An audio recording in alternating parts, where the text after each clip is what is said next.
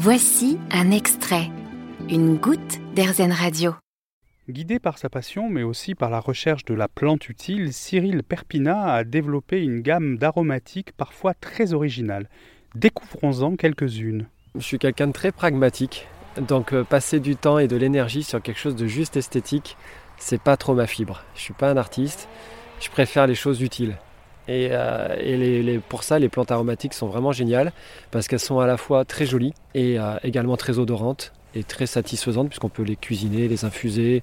Elles ont également des propriétés médicinales, elles ont toute une histoire au niveau de, leur origine, au niveau de leur utilisation des peuples qui faisaient ça. Enfin, il y a tout un passé et, c'est ce côté-là que je trouvais tellement chouette.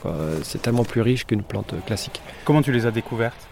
Et comme je te disais, moi j'avais un jardin au fond du jardin ma petit espace. Donc naturellement, j'ai planté ce que je trouvais dans la cuisine déjà à la base. Donc j'étais déjà orienté euh, très légumes, très persil, euh, très les, aromatiques de base. Et, ça, c'est les aromatiques classiques. Mais toi, tu ne fais pas du classique. Non, je fais pas du classique parce que forcément, quand on commence euh, tout petit avec le pas classique, avec le classique, on finit par, euh, bah, par agrandir son, champ de vision et puis à s'intéresser à tout, à tout le reste.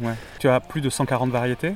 Qu'est-ce qu'on peut trouver ici que, dont on n'a pas forcément entendu parler et que tu as envie de mettre euh, en avant pour bah, toutes les qualités que tu, que tu nommais avant, les qualités euh, esthétiques, mais aussi gustatives, voire médicinales? Alors, Une des chouchoutes qu'on a ici, qu'on a lancé il y a, il y a bientôt 5 ans, donc on a été parmi les tout premiers à vendre, si ce n'est pas les tout premiers d'ailleurs, c'est nous ce qu'on appelle l'œillet passion. C'est un tagette, euh, c'est la grande famille des œillets. C'est un tagette arbustif qui fait plus de 2 mètres de haut, qui fleurit l'hiver, si ça gèle pas, et qui a un parfum absolument dingue, un feuillage qui est très joli. Parfum dingue, tu peux me le décrire un euh, très, Bien sûr, alors c'est très agrume, mais c'est une note de fruit de la passion assez forte. D'accord. Et euh, c'est vraiment très très parfumé. Euh, et, franchement délicieux. Tu as des nouveautés chaque année. Euh, euh, outre la tagette dont tu viens de parler, quels ont été les, dernières, les, derniers grands succès que tu as pu enregistrer? On a rentré un origan, ça peut paraître bête, mais un origan avec une variété très particulière qui est très aromatique, très puissant et notamment très poivré.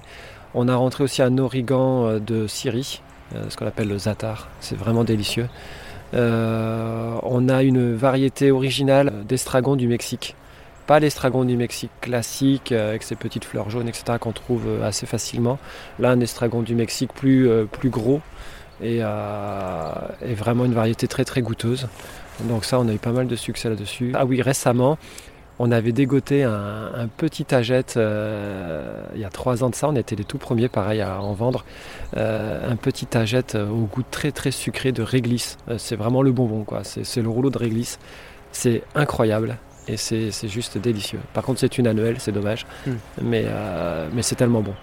Est-ce que ce sont des plantes qui sont facilement cultivables ou il y a quand même un petit savoir-faire à, avoir pour, euh, pour, euh, parce qu'elles viennent souvent de loin, ouais. Euh, pour les acclimater chez nous Alors nous ici on a, on a un parti pris, c'est que j'ai pas trop la main verte, voire pas du tout, en fait ça fait rigoler quand je dis ça, mais j'ai pas pour habitude de soigner mes plantes et de leur apporter des soins, de la taille, de l'eau partout, tout le temps, etc.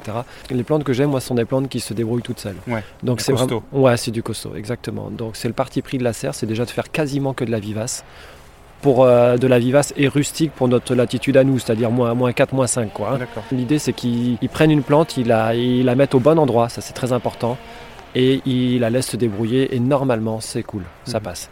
Même si elles viennent de loin, les plantes que Cyril vend sont sélectionnées pour leur résistance. Même pas besoin d'avoir la main verte. À vous, les œillets qui sentent les agrumes ou les tagettes à goût de réglisse. Vous avez aimé ce podcast Erzen Vous allez adorer Erzen Radio en direct. Pour nous écouter, téléchargez l'appli AirZen ou rendez-vous sur airzen.fr.